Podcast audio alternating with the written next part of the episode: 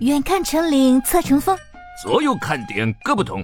皆さんこんにちは，这里是左聊右看，私は修养风です。私は三三吉祥です。行くぞ！您好，我肖阳峰。你好，我是吉祥。听片头就知道了啊，这期啊，咱们讲的是跟霓混那边有关系啊。呵，咱们准备这期讲讲霓混那边的一些恐怖传说和恐怖故事吧。 他那儿最不缺呃，不缺呀，因为什么呢？哎，咱这块儿好，比较和谐。嗯建国以后呢，都不许成精了。嗨，他们那儿呢，哎，什么都是神神鬼鬼的，八百万诸神嘛，知道吧？嗯什么玩意儿都能有神，都能有鬼。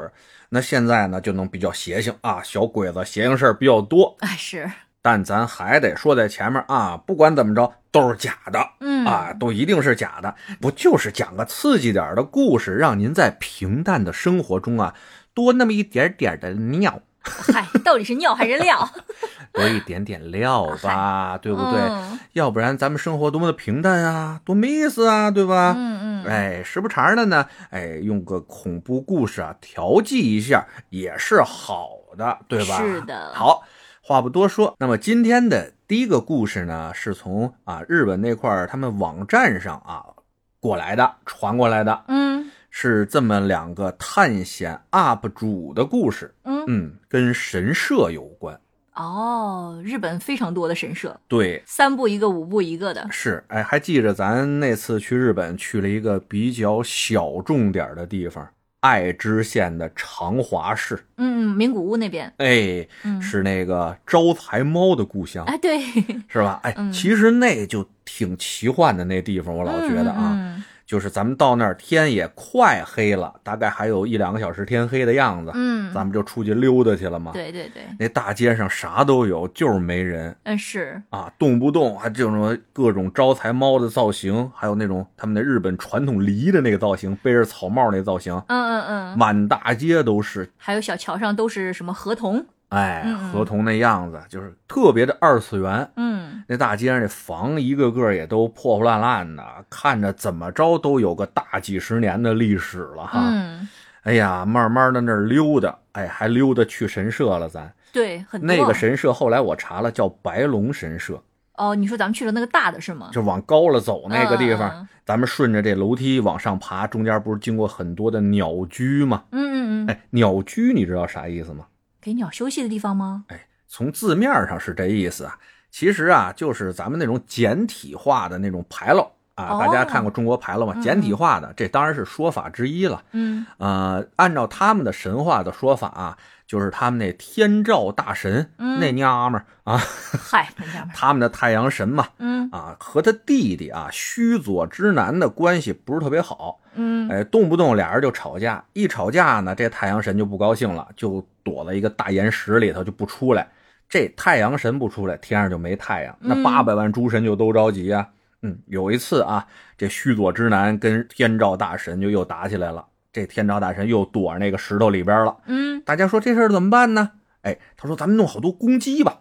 哎呀，说鸡不带八，说鸡不带八，文明你我他啊。嗯，咱弄好多公鸡，让这些公鸡叫啊，他就以为哎该出来了。这个太阳的条件反射嗨，啊，听见公鸡叫，太阳就要出山，嗯哎，嗯，条件反射。于是呢，他们就弄了一个像门一样的架子，把这些大公鸡啊全搁在这个架子上，嗯嗯，让这公鸡一叫。结果呢，这条件反射的天照大神就推开门啊，准备看一眼什么情况，大家就给他薅出来了把。薅出来，哎，这个鸡呀、在日文里边写就写那个鸟，就比如那个咱们看那个烧鸟店，嗯嗯，其实就吃这个各鸡肉的哎，鸡各种身上东西的，嗯知道吧？哎，就这么一东西。像比较著名的鸟居，咱看的那个福建道和大厦那个千本鸟居，这一串儿，嗯，很壮观，哎，拍了不少照片。那个、嗯还有东京明治神宫那个啊，神明鸟居，特大那个巨大嗯啊，嗯，老大老大了。还有在水里边那香根的平和鸟居，那都是比较著名的鸟居嘛。这鸟居这东西啊，说白了就是一个结界，在那立着。哦你进入这个鸟居以后，你就进入神道教的地盘了。一般情况下，这鸟居后面的地方都是这神道教的土地。嗯你进来以后，你就要守人家的规矩了。嗯啊，基本上这么一个意思。还有上面那个柱连绳、麻绳子，嗯大麻绳子上面挂着那个纸啊是那也是哎，它一个结界的意思，嗯一般都连在上面啊。嗯咱讲的这个后面故事里用得着，嗯所以给大家解释解释我就特别不理解，为什么感觉日本反而是神社更容易出现这种神神鬼鬼的事儿呢？那就是祭鬼的地方，靖国神策，那他妈就是拜鬼的地方，知道吧？哦，这帮他王八蛋，哦，他不是说跟咱们常规见的这种那不是庙，东方的寺庙的感觉，你不要跟庙想在一块儿去，那是什么都拜，他们什么玩意儿都能往里供，你想想，嗯对吧？就上次咱们在那长华那块儿登的那个白龙神社，嗯没人，完全不知道为什么这神社里可以没人，哪儿都干干净净、利利索索的，就是没人。嗯要不是天儿黑了，咱还不往下走呢。咱上去的时候天还亮着，下去的时候天儿就黑了。整个那个道上面就两边山路上立着两串那个日本式的那种小灯，那嗯嗯红了吧唧的，再配合上它那红色鸟居，就一种很魔幻那感觉，你知道吗？是是哎，旁边还有坟地，很有那个意境。啊，还有坟地，你受得了吗？反正就这种气质啊，大家能想到吧？啊，这种气质。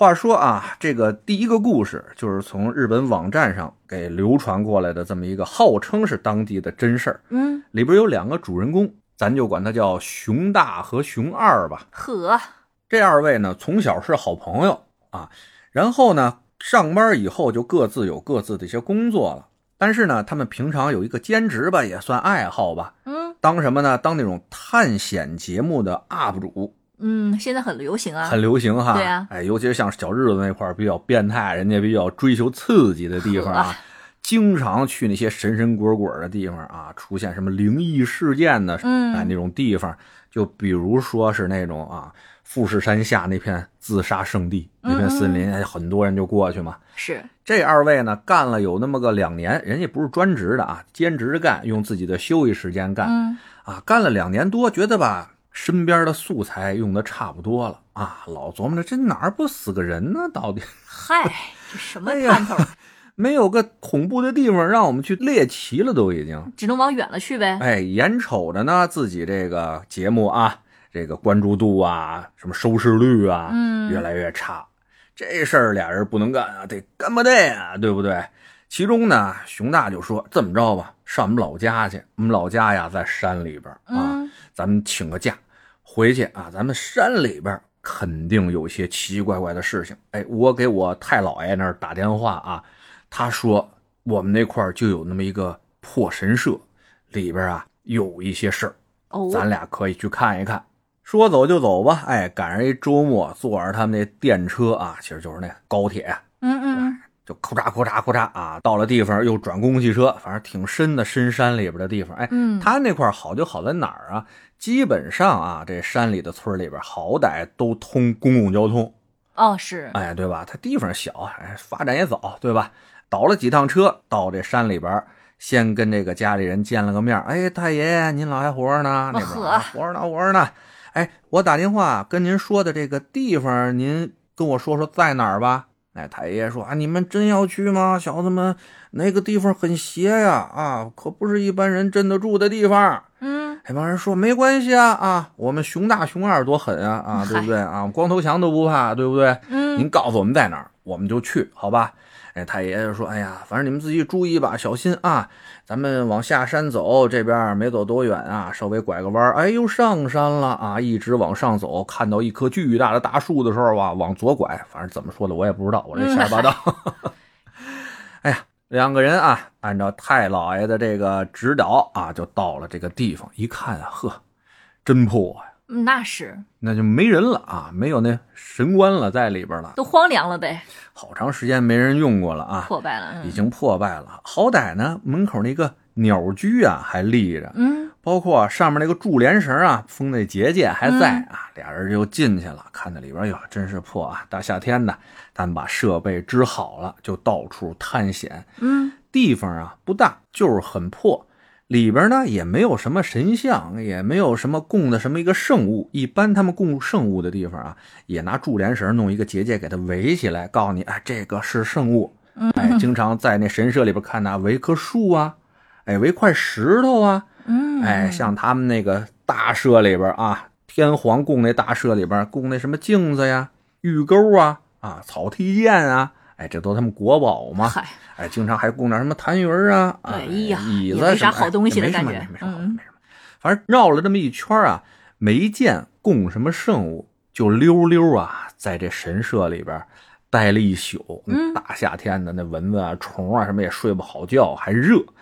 哎呀，受了一晚上罪，啥也没拍着啊！这是、嗯自己就在那一惊一乍了。哎呦嚯呵，其实啥也没有啊。那你去感觉也行，自己跟自己聊天儿。哎，嗯不一样，日本人特别中二，知道吧？呜去吧，呜你看，哎呀，哈 小小棒子词儿都出来了啊！嗯 哎，不是啊，俩人一直熬到第二天早上啊，也没见到什么奇怪的事情。得了，这趟算白来了，嗯，特别的沮丧，溜溜达达就出了这神社。临出这神社门的时候，不是还得经过那鸟居吗？嗯，上面啊耷拉下来的柱帘绳扫了熊二的脑袋一下，这熊二也是不开心啊，没弄着什么东西嘛，就是什么玩意儿，啪这么一使劲，就把那柱帘绳啊给打断了。嗯，有种不好的预感。哎，那绳一打断，包括上面那个鸟居上面那陈年老灰噼里啪啦掉一身，哎，脏了吧唧的，俩人扑扑嗒嗒的骂骂咧咧，这么八个牙路就就走了。呵，走了回去以后，到太老爷那儿待待，说啥也没发现啊，就回城市里边去了。嗯，但从那一天开始，两个人啊身上都发生了很多比较不叫诡异吧，很倒霉的事情。嗯，俩人的点儿啊就感觉明显降低，走背字儿，走背字儿，出门啊踩狗屎啊，呵，溜的时候摔跟头啊，赶车赶不上，到单位被诸事不顺呗。诸事不顺，反正就是啊，这样又过了一周，在第二周的周末，两个人在一个咖啡店啊又约着见面了，并且把自己这一周的遭遇啊跟对方一讲，突然发现对方也是相当的倒霉，嗯，哎，就说这事儿，你说会不会是跟咱上这神社有什么关系呢？嗯，俩人正说着呢啊，他们对面桌突然站起来一个西服笔挺的这么一中年男士，梳大背头，还戴着个茶色的眼镜，说：“你们身上到底有什么东西啊？恍恍惚惚的，这个事情我觉得你们要重视起来啊。”哦，哦，这俩人一听，这啥意思啊？我这是个什么人啊？有什么玩意儿啊？嗯，那个人呢说，在这里我也不方便说。这样啊，他高人啊，嗯，他拿出了一张名片，指着名片说：“呃，你们在有时间的时候可以到这里来找我，嗯我来帮你们解决这个问题吧。嗯，于是呢，出门就走了。这二位刚开始也没当回事儿，可是第二周开始，身上倒霉的事儿升级了。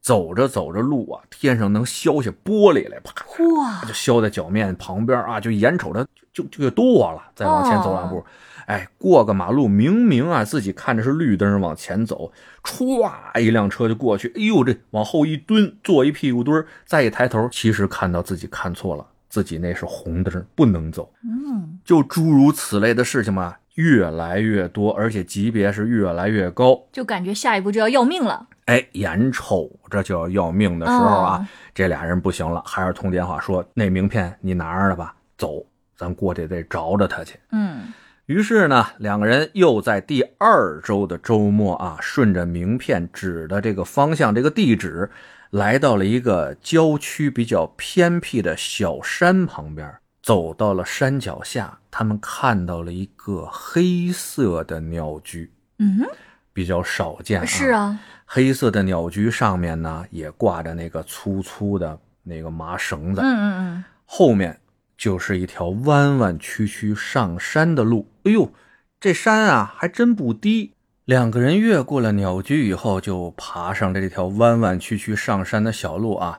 熊二呢，哎，比较这个人比较心细一点，每路过一个鸟居啊，他就记着啊，一二三四五，一直过了十三个鸟居之后啊，两个人看到前面有一片神社，哎，嗯这个时候啊，他们往后看了看，说：“哎，这山还真是高啊！”大口喘着粗气，两个人就进到了神社里面。嗯里边呢，看到一个神官跪在地上，正好做他们那个祷告也好啊，做法事也好。两个人呢就跪坐在那里说：“哎，打扰了啊，有个人啊给了一张名片，让我们来找您。”哎，这个人一回头，熊大熊二一看，嗨，就是那天在咖啡店里边那个中年男子。哦，当天是西服笔挺，今天穿了一身啊神官的那种衣服。哎，嗯啊，说了，哎，我已经算到你们今天要来了啊，不知道这日本神官也会算命啊。插纸，说我已经知道你们今天要来了，什么话都不要说啊！现在你们就跪坐在地上，把头磕在这个膝盖前面，就撅着啊，给我撅好了。我现在就给你们做法事。嗯，你们身上带的东西啊，太邪了。这俩人一听，那就来都来了，人让干嘛就干嘛吧。总得试试吧。哎，就往地上那一趴，这神官就旁边拿着个幡儿啊，咱们说 打幡儿的那个嗯出殡的时候那种幡儿似的，就在他们身上划了呀，又泼水呀，又抽吧，反正一通做完了。明显啊，这神官啊是相当的疲惫啊，说了，哎，起来吧，起来吧。这次法事呢，算是做完了。你们身上的这个东西啊，挺厉害呀，挺厉害。没取走。嗯，是原来战国时期的一个武将啊，哦怨念呢也是相当的深哈。哎，可能是要拉替身，还是不知道怎么回事啊？你们要是再晚来几天，估计你们就已经让他给拉走了。嗯，那我的这个能力呢，现在已经把这些啊武将的灵魂从你们身体里边驱散出去了。嗯，但是他们还在跟着你，不在你体内呢，但是他们在你周边呢。你们能看得见吗？看得见吗？像漩涡一样的东西在你们旁边。这俩人啊看看不见啊，大师傅，哎，大师傅，大师傅，哎，说看不见啊，说看不见没事儿啊。这样，我呢给你们一人写一个符，一会儿啊你们叼在嘴里边儿，因为呢这几个鬼魂他们都是从嘴里边进到你们的身体的。嗯嗯，只要你们闭紧嘴，再叼着我这个符不说话，他们就找不到进口进去。哦，就一直叼着吗？那，哎，你们就叼着往外走，出了我这个神宫，包括最后一个鸟居的这块结界，出去以后，这些鬼魂就会被这个结界挡住。哦，就安全了。哎，你们就安全了。但记住啊，下山的时候千万不能回头，千万不能张嘴。只要你们张嘴，他们就会从你们的嘴里边再次进去。那个时候，我再想驱可就驱不出来了。如果回头，这些鬼怪会用一切的办法让你张嘴。嗯嗯，这嗯两条记住了，你们就安全了，明白吧？要不你们明天再走，天亮再走。这俩人说：“快算了，这大晚上的，你们这地儿也太吓人了我们现在就走，不就是说不说话、不张嘴、不回头吗？没问题啊！我们熊大、熊二兄弟俩相互扶持，我们就往外走，好吧？”哎，那神官叹了一口气，说：“行，随你们便吧。嗯，记住，别回头，别张嘴。这二位啊，嘴里就叼着神官给的那个符，就冲着下山的那第一座鸟居走去。这个时候呢，天色渐晚，山里边啊已经起了雾了。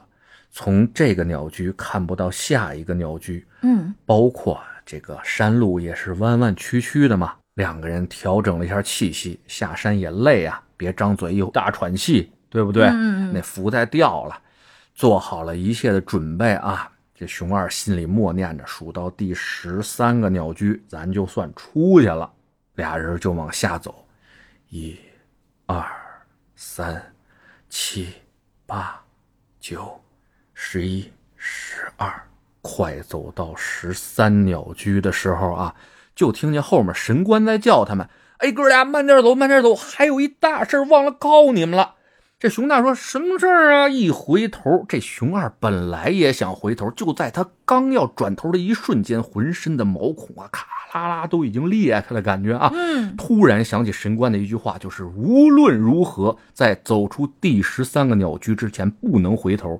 他忍住没回头，但是熊大已经回头看过去了。嗯，眼瞅着熊大的眼神就开始呆滞，嘴慢慢的就张开了，啊，里边这张符也飘然的落到了地上。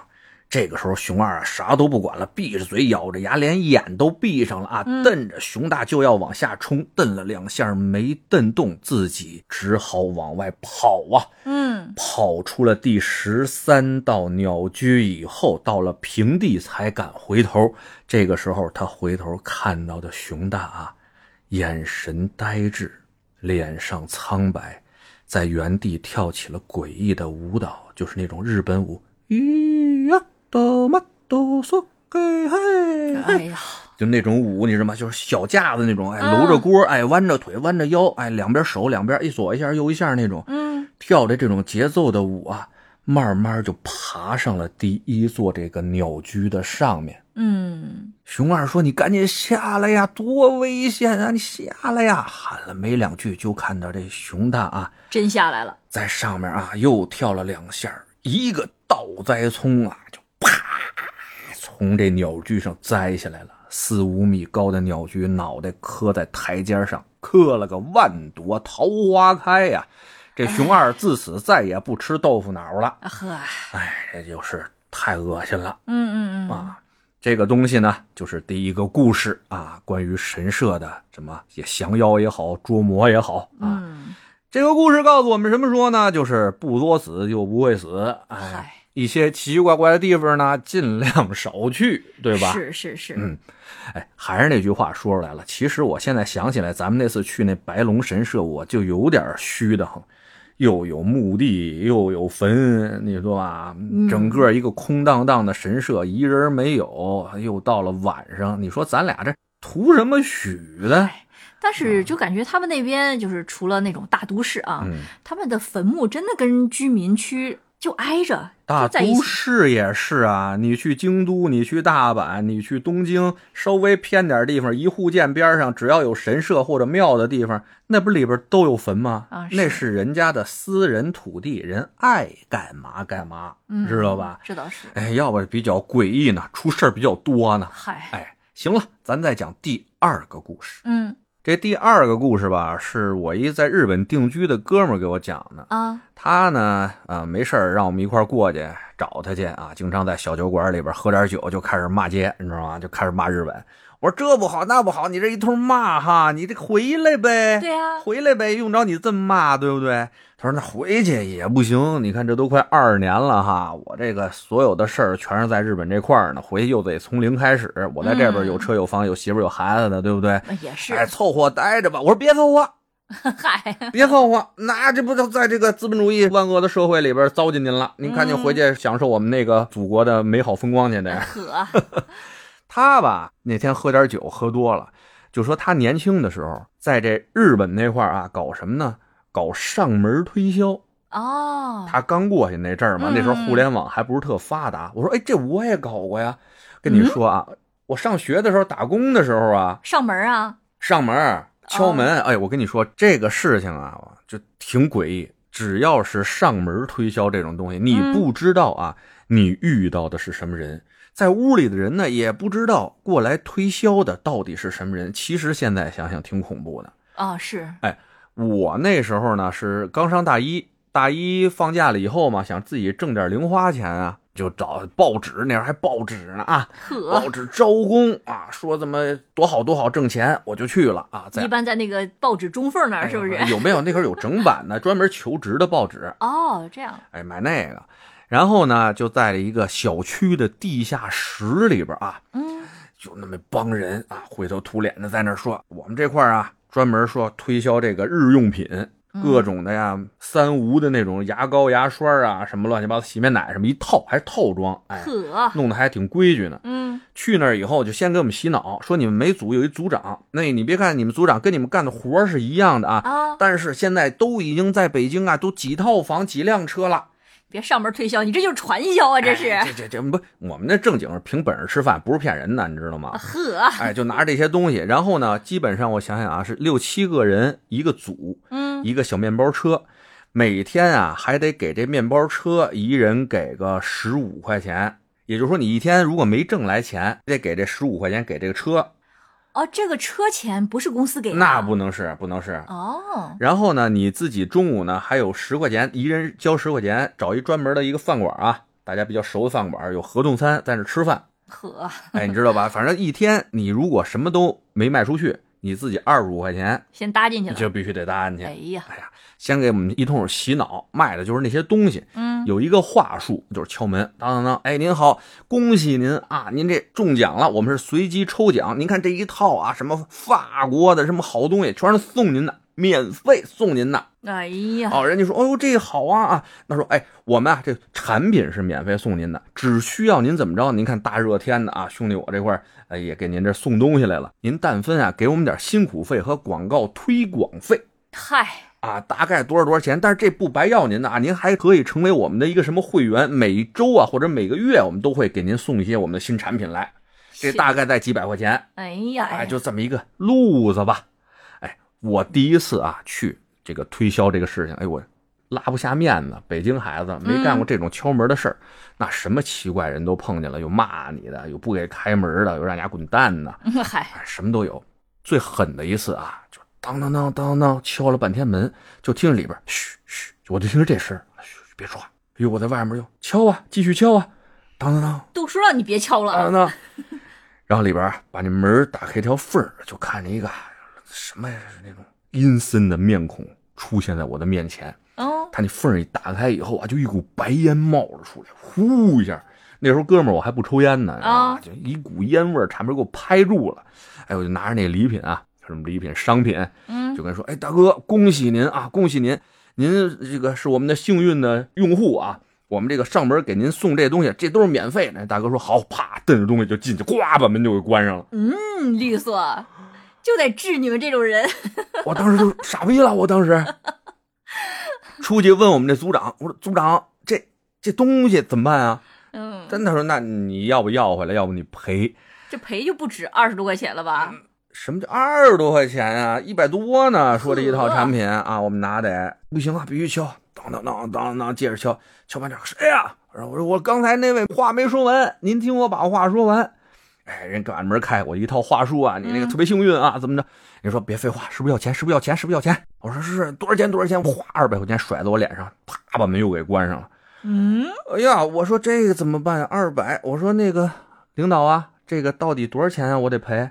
他说你这个看你新人赔个一百块钱吧。我说我说行，赔您一百，那嗨，但是非常没有尊严。嗯，那是。哎呀，反正我在那地方就干了一天，踏踏实一天，第二天我就不去了，哎呀，我觉得不靠谱，你知道吗毕竟？是个骗人的事儿，总感觉。呃，算是吧。嗯，但是那个上门推销这个事情啊，还是那句话，什么人都能遇上，什么事儿也都能遇上。好，话说回来，我这日本这哥们儿啊，他年轻的时候卖过一段保险。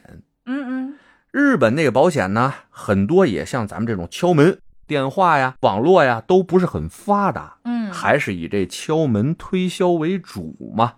有一天呢，他就跟着自己这个前辈啊，到小区里边去推销他们这保险。后来呢，也是他这前辈跟他说，咱们这公司其实原来有一个很传奇的先辈啊，非常的厉害，嗯，老能出单，但是呢，身上沾上事儿了。身上沾事儿。哎，沾事儿了，现在已经辞职了。哎，正好这位前辈啊，今天晚上约了我喝酒，你要不要一起去啊？跟那前辈学习学习。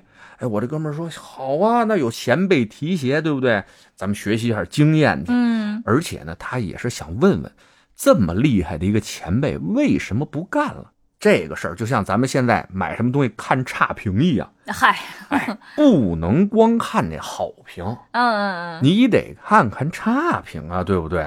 怎么那么厉害的一个前辈哈，都是已经业界传奇了，那说不干就不干了，这里边肯定有一些问题，先得知道这问题在哪儿，我才能全心全意的去干这份工作，对不对？于是啊，当天的工作结束以后，他跟他们这个同事就来到了一个居酒屋里边啊，日本人都好这个，嗯，下班以后不能回家，不管你有没有媳妇儿，有没有孩子，有没有家，如果你下班就回家，会被人看不起。哎呦，你是不是也想去了呀？感觉，太太们会说：“哦，你没有一些社交，对吧？嗯哦，下班就回家的男人非常没有出息呢。哎呀，啊，就是这个样子。我就喜欢没有出息的男人呢。别来这套，挣不着钱你就不说这话了，对不对啊？嗯，所以日本男人有这个社交的风气，基本上啊，别说天天吧，啊，基本上一周能有个两到三次是很正常的。嗯嗯啊，这没毛病。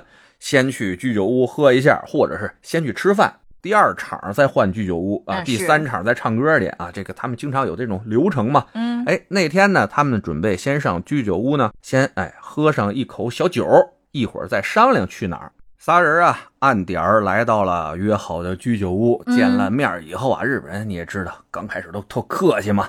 哗哗一通鞠躬，包括我这哥们儿啊，上来先敬他们前辈一大杯酒啊，上来先干了一个，说：“哎呀，前辈啊，你都已经是我们业界的一个传奇了。”然后那边呃不敢当，不敢当，不敢当，说了两句话呀，我这哥们儿就想起来自己那问题了啊，就说：“前辈啊，你说你已经是业界传奇了，那怎么说不干就不干了呢？”嗯啊，那个他那个前辈哈，就跟他说：“啊，那个人原因吧，可能个人选择的问题吧。”日本人啊，刚开始跟你说特难处啊，不跟你交心是吧？没实话。嗯，我这哥们一看，好嘞，老小子是吧？不说实话是吧？嗯，酒不到位。哎哎，喝呗，对吧？哎，怕你这个嘎嘎嘎跟他干啊！基本上，嗯，啤酒这玩意儿啊，喝到五六瓶的时候，他们不能喝，你知道吗？嗨，或者是那个啤酒喝一杯以后，就开始喝各种的清酒啊，就这种意思，或者日本酒、烧酒啊，就换呗。几轮下来，就把他这前辈聊美了。聊美了以后吧，就开始问啊，到底您为什么不再从事这个保险推销这个行业了呀？嗯，您干的那么好，我们那块经常看到您的照片，还贴在公司里边，写着您的业绩多么多么棒，对吧？嗯、哎呀，他那前辈说，实在是啊，不敢干了啊，不敢了。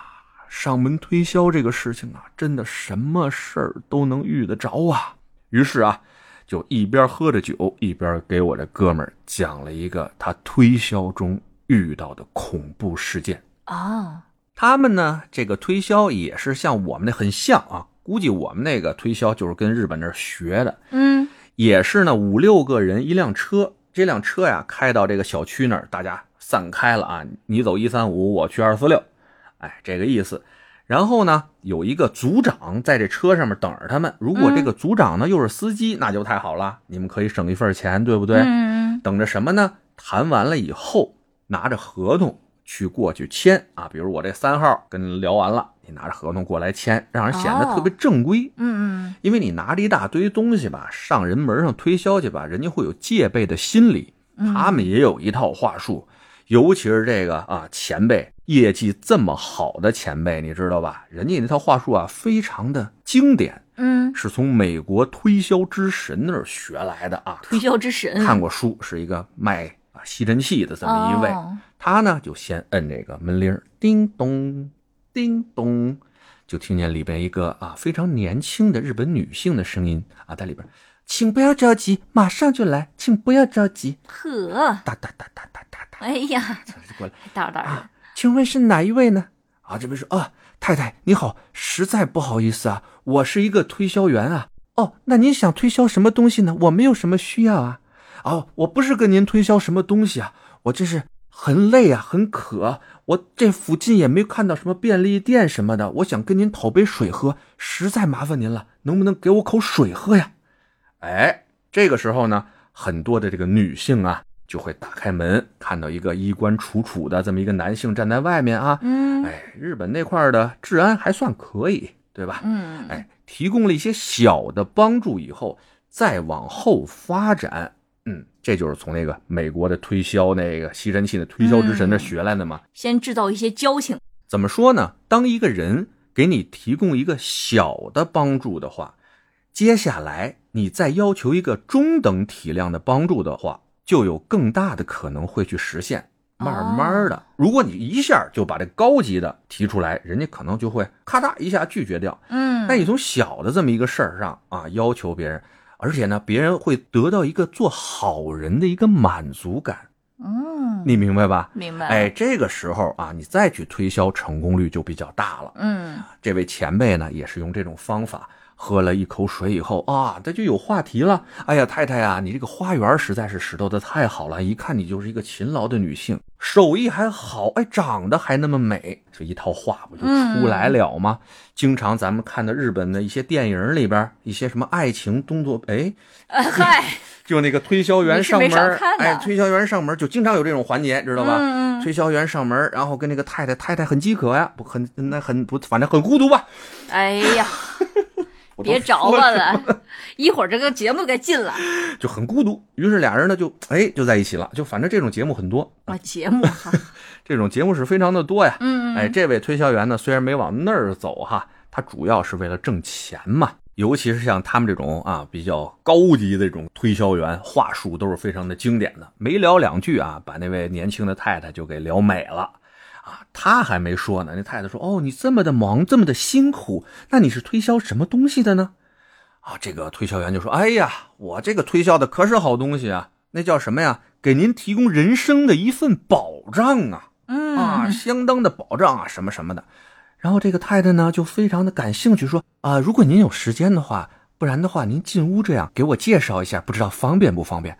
啊，这个人感觉好为难的样子。哎呀，那今天其实我还是很忙的呀。我马上就要走了，我这要服务很多人的。不过这个美丽的太太给了我一杯水，我也是非常感谢您的。这样，我有十分钟的时间，我用这十分钟的时间，我来给您提供一些服务吧。嗯，哎，就开始进去了。哎呀，一看啊，琢磨着，嗨，进屋了吧？子说我进屋就没有空手出来了啊。呵，还是不像好人。哎呀，怎么这么说话呢？这个商业精英啊。啊呵。这个前辈进入这个房间以后呢，就发现啊，这个房间是比较老的那种日式的一户建，里边呢不像一般的一户建吧，采光还算不错，哪怕是在一楼这块啊，它的采光也是那种相当昏暗的感觉。它那块不都是有玄关的吗？一户建在玄关那块可以脱鞋换鞋什么的。嗯，哎，他在玄关那块坐在凳子上脱下了鞋。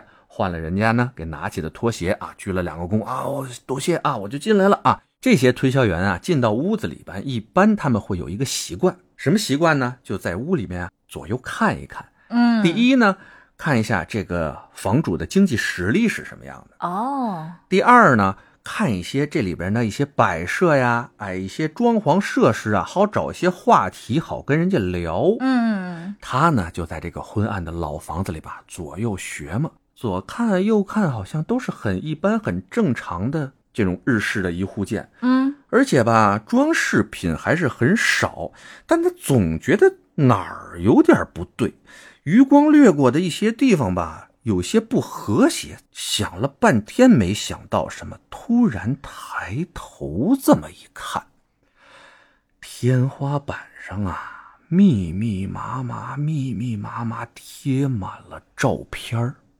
照片，哎，一般的天花板都是浅色的，哪怕是深色的天花板，那也是一个色儿的呀。他呢，一直感觉在这屋里看来看去，觉得哪有不和谐，就是因为自己的余光看到天花板上是花的。哦，哎，直到他抬眼看到上面贴满了照片，才知道哦，原来是这儿不对。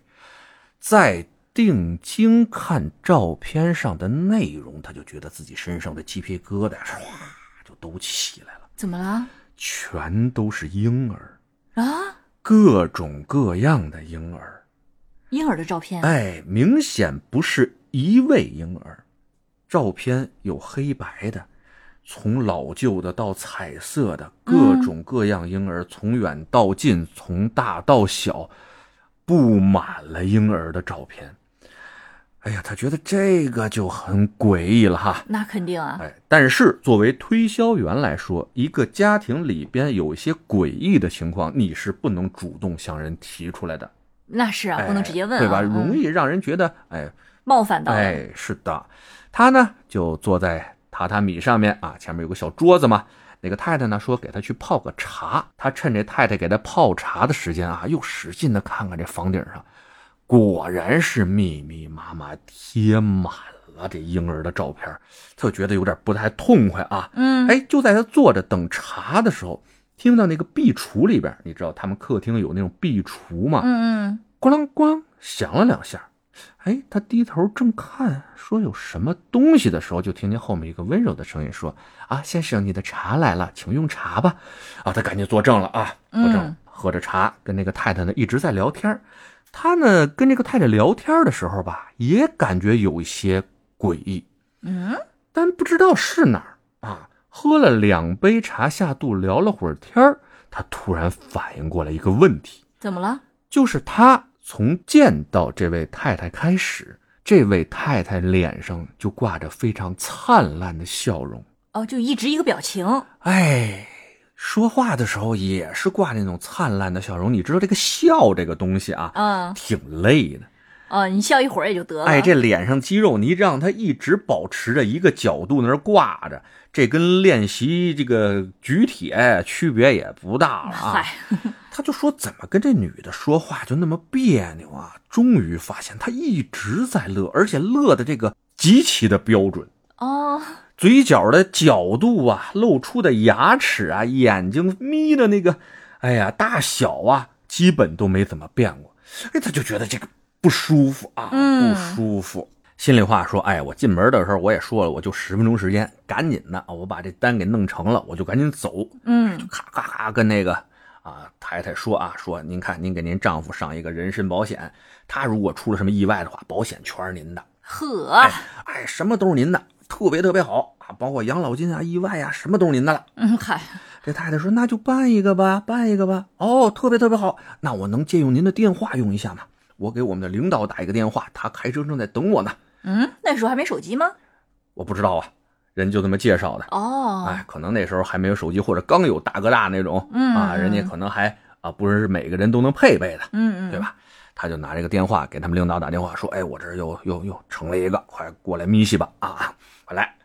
他这个领导呢，进到这个屋子以后啊，就感觉哎，这个王牌推销员吧，嗯，脸色不得对，啊，就赶紧催着他要赶紧签合同一样。他说：“每次没这样啊，对吧？基本上都还得给人介绍介绍啊，用一个合同再勾出其他合同来呢。”对呀，对呀。哎，就看这推销员给他往上指啊，就使眼神使眼神，上上面。一抬头，嚯，也吓一跳，怎么那么多照片这挺吓人的。这个，嗯，哎，那就赶紧把这事办了吧。哎，什么都办完了以后，哎，日本人那时候不流行签字啊，他们干什么都流行签章，谁都有个小章。